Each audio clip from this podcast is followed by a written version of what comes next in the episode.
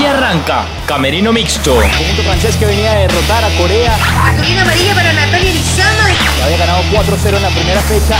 Destacar también que la... El fútbol visto desde la perspectiva de Coco Estadela y Dairon Quiroz.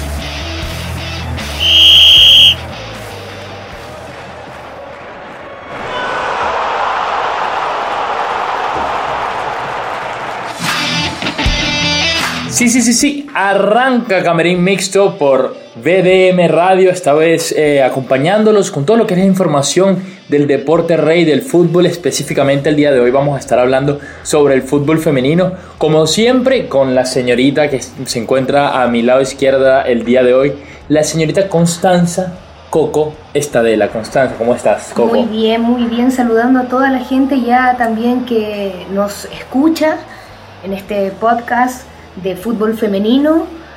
Y sí, bueno, eh, hartas cosas que hablar, hartas cosas que contar también respecto al deporte rey en mujeres. En mujeres, así es, porque el año 2019, y es la primera vez que estamos haciendo este balance ahora en el 2020, fue un gran año para el fútbol femenino. Fue un año que yo creo que estuvo lleno de, de muchísimos avances, tanto de igualdad salarial en Latinoamérica y, y a nivel internacional, ¿no?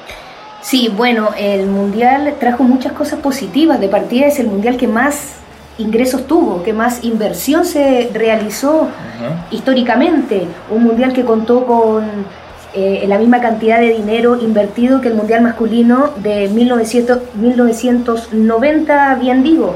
Así que sí, en premios todavía algunas diferencias, eh, si bien se ha igualado el sueldo en algunas partes, sobre todo de Europa, acá todavía sabiendo que las muchachas son campeonas mundiales acá en Estados Unidos, aún, bueno, acá el deporte, el fútbol femenino sí es el, el profesional, está elitizado en el sentido de la preparación, quizás Exacto. no en los salarios todavía, pero las tratan como jugadoras profesionales. Claro, pero por ejemplo, una simple, una comparación. Alex Morgan Sí. gana un millón de euros Goleadora del mundial, además, una de las mejores jugadoras, una de las mejores jugadoras del mundo, Sí.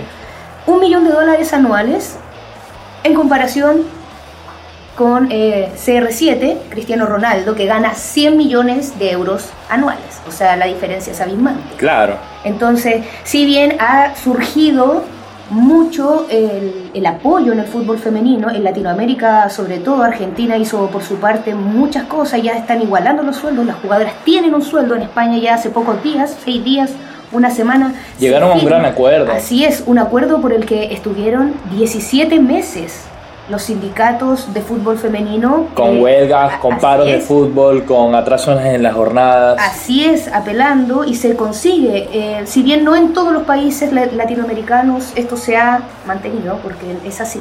¿no? En especial en los países latinoamericanos no, no, no se ha resuelto ni, ni pinta para que se resuelva a corto plazo.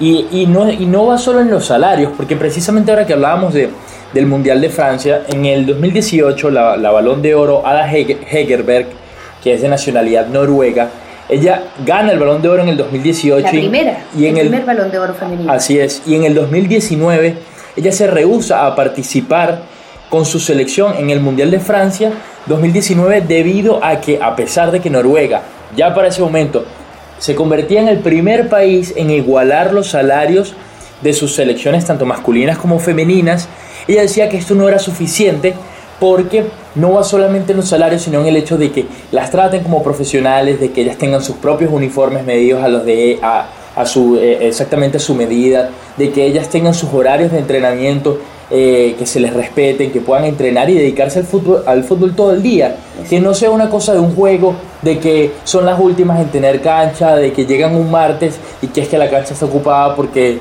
el, el- el entrenador del equipo masculino quiso entrenar eh, justamente esa hora. Va más allá de eso. A pesar de esto, bueno, los salarios en, en- en- en Noruega pasaron para las mujeres, en la selección de Noruega, no en la liga. Así es. Ojo, hay que hacer la diferencia. De 330 mil euros a 640 mil euros.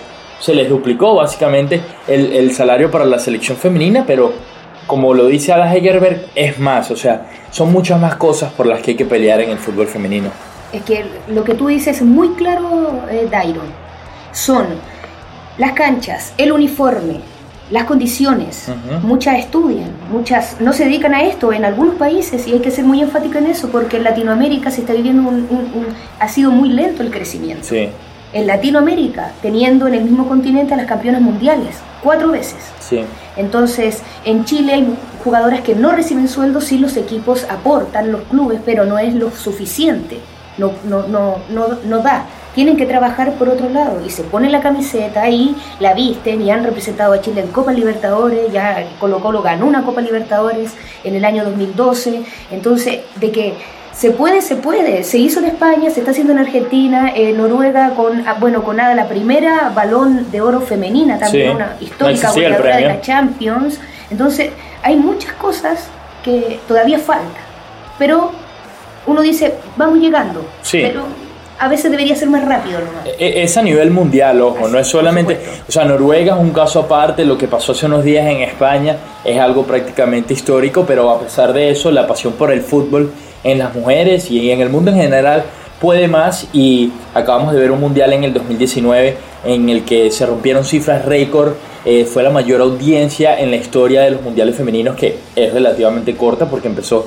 en 1991, Estados Unidos consiguió su cuarto su cuarto mundial con goleadora incluida, Megan Rapinoe y balón de oro en el 2019 y las selecciones latinoamericanas que también no fueron a representar unas mejores que otras, pero en el caso de Chile eh, llegó a su primer mundial femenino en 10 años. Así es, llegó a su primer mundial femenino, ojo, oficial, porque ya en el 91 la selección, la primera selección femenina de Chile jugó un mundial que se dijo ser mundial, pero fue un cuadrangular, sí. el cual también ganó a Brasil en la final, con goleadoras como Ada Cruz, que bueno, ahora Isabel Berríos, que ahora son eh, buscadoras de talento también, pero fue algo más, eh, no fue un mundial en sí de la FIFA. En este sí, el primer mundial que clasifica eh, con un desempeño impecable, un grupo muy difícil, con las campeonas mundiales actuales, con las cuales dieron un partidazo 3-0, y donde solo faltó el último gol frente a Tailandia. O sea, gracias a todo eso salió. Que lo tuvieron ahí porque estuvo el penal. Fue terrible. Bueno, para mí son el destino. Eso son cosas cuando dice. No era, no era todavía el tiempo de Chile.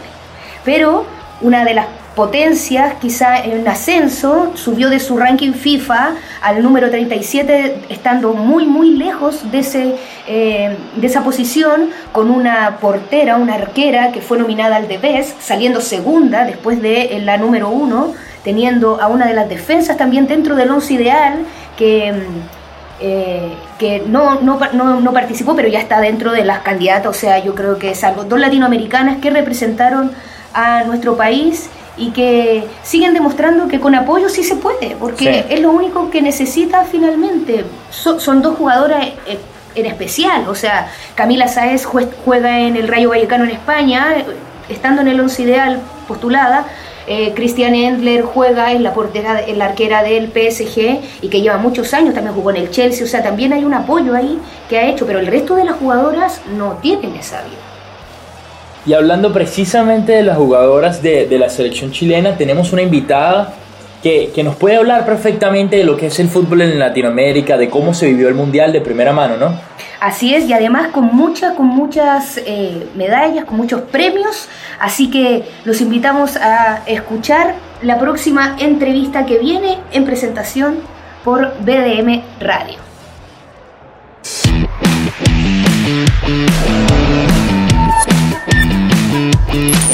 Nombre, María José Urrutia. Posición, delantera. Equipo, Palestino de Chile. Seleccionada nacional. Con el 21, María José. Subcampeona de América. Primer gol chileno en un mundial femenino.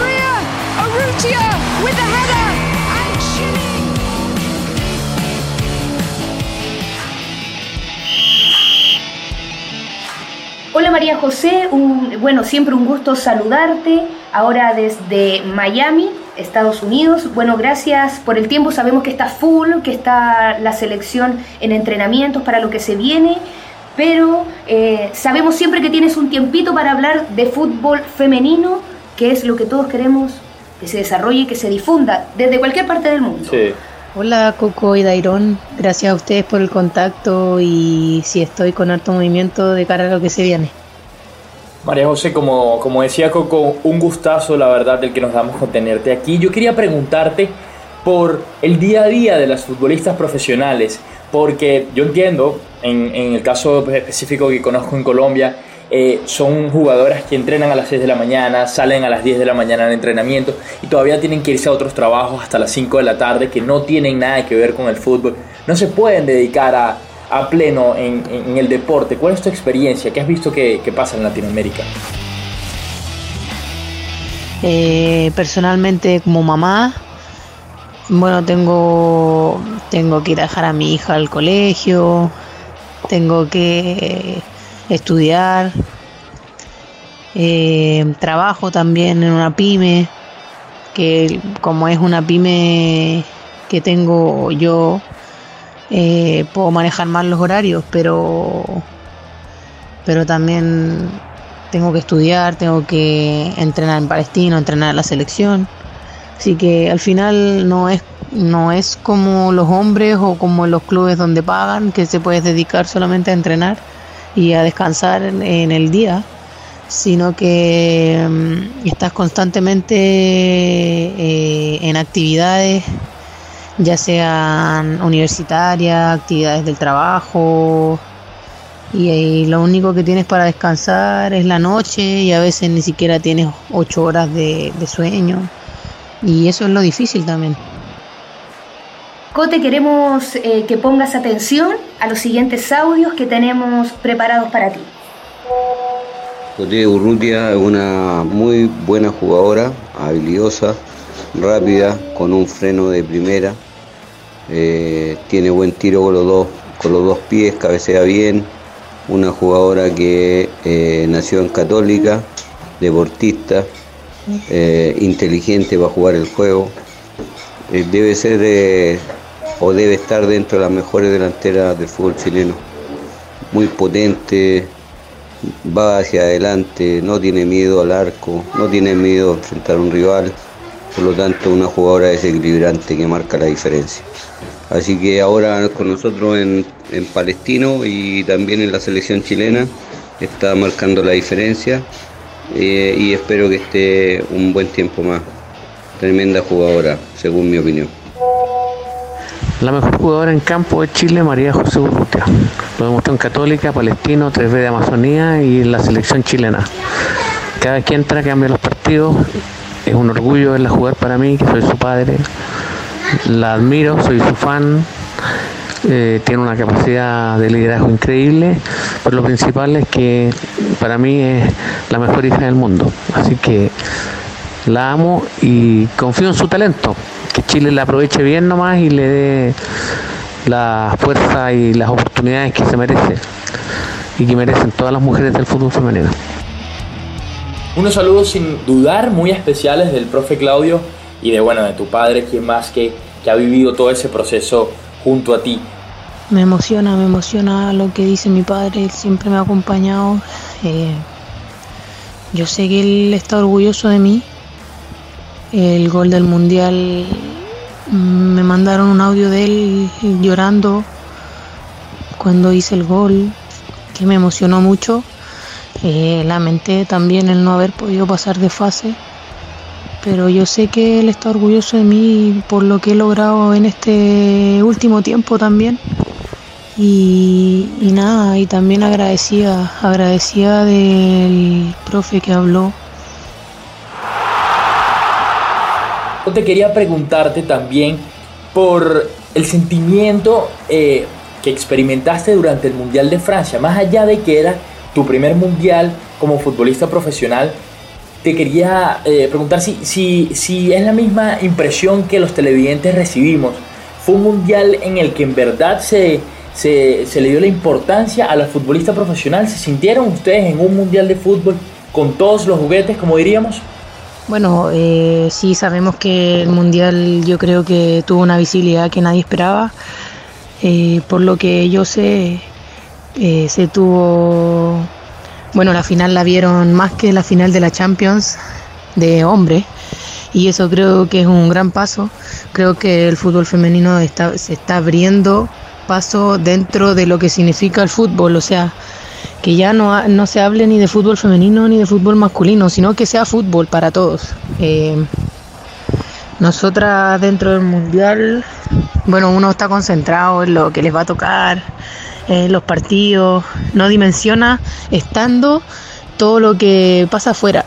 Aparte que uno está concentrada eh, dentro del hotel, no puede salir mucho, entonces creo que hasta un poco después del mundial uno empieza a dimensionar recién lo que, lo que se puede haber logrado eh, o lo que se invirtió en ese mundial, ya sea el tiempo, eh, en forma monetaria, el espacio que se le dio al mundial. Creo que aquí también fue muy visto, eh, por lo que sé, en los colegios y en las universidades se veían los partidos estando en clase. Y creo que de verdad es un gran paso, es un gran paso porque hoy en día ni el fútbol masculino está logrando eso. Eh, yo veo los partidos fin de semana, fin de semana y en los estadios ya casi ni va gente. Y no, yo eh, es lo mismo que nos pasó en la Copa América, no dimensionamos lo que ocurría hasta, creo que hasta el día de hoy, no se dimensiona lo que, lo que provocó en la gente. Sin duda Chile le sirvió mucho la participación en este mundial, dejándote a ti, María José, como una también de las grandes jugadoras de nuestro país, indiscutida, seleccionada ya inamovible de la eh, nómina del profesor José Letelier. Bueno, a raíz de esto también, eh, María José, ahora llega bueno, un nuevo desafío, que es eh, los Juegos Olímpicos, este repechaje que fue obtenido gracias al subcampeonato de la Copa América. Eh, que fue en nuestro país, donde también partió toda esta fiebre del fútbol femenino con toda la potencia de las redes sociales y cómo se ve también en, internet el fútbol. ¿Cómo se prepara eh, Chile en estos momentos para lo que viene de cara a los Juegos Olímpicos? Eh, sí, se podría decir que en lo personal me fue bien con el gol, con el cual es el primer gol que hacemos en un mundial adulto. Y no, contenta, bueno, como he dicho también en todas las entrevistas que me han preguntado, em, eh, lamentablemente eran sentimientos encontrados ya que quedamos descalificadas del mundial, no pudimos hacer ese tercer gol que necesitábamos para poder pasar de fase, pero feliz ahora preparándonos eh, mil por ciento para poder clasificar a los Juegos Olímpicos, es un sueño poder estar ahí. En lo personal eh, creo que me estoy preparando más que nunca, eh, quiero estar presente, quiero que clasifiquemos como equipo, quiero, quiero poder llegar a, unos Juegos Olímpicos y no solo estar, sino que hacer un buen papel y dejar bien parado nuestro país. Eh, tenemos fecha FIFA, o sea, ya tuvimos fecha FIFA, ahora tenemos este campeonato en Turquía. Esperemos que sacar un buen resultado nos, eh, vamos a jugar con Kenia, que es el primer equipo africano con el que vamos a jugar. Ahí vamos a ver cómo estamos eh, respecto a la calidad de jugadoras que tienen ellas, la calidad física, técnica y táctica. Y bueno, eso, más que nada, preparándonos eh, de la mejor manera con todas las ilusiones de poder clasificar y, llegar de la mejor forma a, esto, a, esta, a este repechaje que tenemos en abril. María José Urrutia en los micrófonos de BDM Radio, un gustazo y un placer que nos hayas podido atender. Esperemos, bueno, que la clasificación de Chile a los Juegos Olímpicos se pueda concretar para que sea una selección que nos represente en, en este certamen tan importante y tan histórico como son los Juegos Olímpicos de Tokio 2020. El gusto fue mío y esperamos poder clasificar y llevarles esa alegría a mi país. Muchas gracias por todo y que estén súper. María José Urrutia, un gustazo el que nos dimos aquí eh, en este podcast Camerín Mixto. Vamos a hablar un poquito ya para ir cerrando de lo que se viene este año, si te parece, eh, Coco, en lo que será el fútbol femenino en el 2020. Un evento que yo creo que se va a llevar las miradas de, de todos este año, va a ser sin lugar a dudas los Juegos Olímpicos del 2020, en el que tendrá su torneo de fútbol femenino también. Sí, por supuesto, y tomando en cuenta también que para muchos deportistas son los Juegos Olímpicos los reales, el, evento real de, deportes, ¿no? Si bien el Mundial es algo que ya se vive hace muchos años, es histórico del Claro, pero eh, eh, los Juegos Olímpicos son históricos, van desde 1890 y pico, no recuerdo exactamente cuándo, y, y significa la consagración de no solo del deporte del fútbol, sino de todo, del mundo del deporte en Así general. es. Entonces es algo, es algo increíble, la verdad, lo que se va a vivir este año en Tokio 2020. Ya hay los primeros clasificados para lo que será el torneo de fútbol femenino durante los Juegos Olímpicos, que a diferencia del fútbol masculino, sí son las selecciones mayores. Así en el fútbol masculino, recordemos, son las selecciones sub-23, en el fútbol femenino son las selecciones mayores. En el caso de Asia, ya, ya confirma su primer participante, obviamente Japón, que será eh, el local, a la espera de eh, tres selecciones más que se le estarán uniendo. En el caso de Europa ya está Gran Bretaña, Países Bajos y Suecia clasificados, que son las mejores selecciones de Europa eh, que tuvieron el mejor eh, promedio o el mejor puntaje durante el Mundial de Francia. Eh, Centroamérica y el Caribe también confirmó Canadá y Estados Unidos.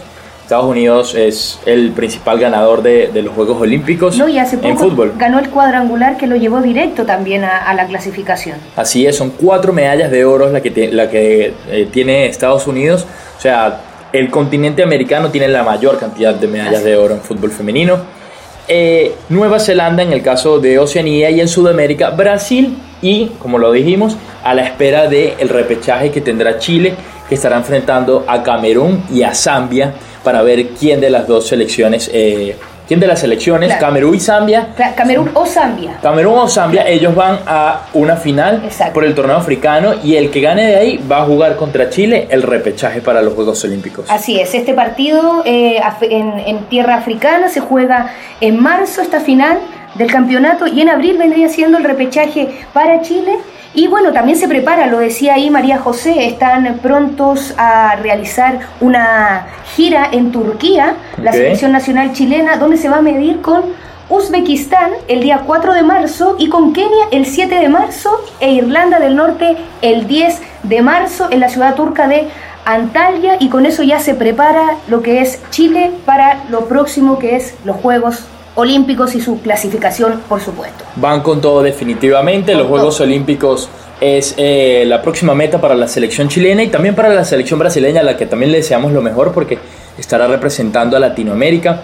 Yo creo que ya tenemos que ir cerrando Camerín Mixto. Fue un Por placer supuesto. para mí haber compartido contigo, Coco, un- una, una emisión más aquí hablando sobre lo que nos apasiona, como es el fútbol, específicamente el día de hoy, el fútbol femenino. Sí, lo mejor siempre es difundirlo y desarrollarlo y que siga creciendo. Así que muchas gracias a quienes nos escucharon, por supuesto, y muy atentos también a los próximos capítulos de Camerín Mixto. Gracias a, lo mic- a los micrófonos de BDM Radio y nos estaremos escuchando en una próxima emisión. Chao, chao. Chao, chao.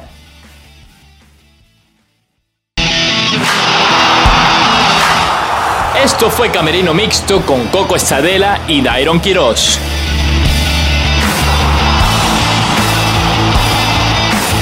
En los micrófonos de VDM Radio, contenido global para rediseñar tu mente.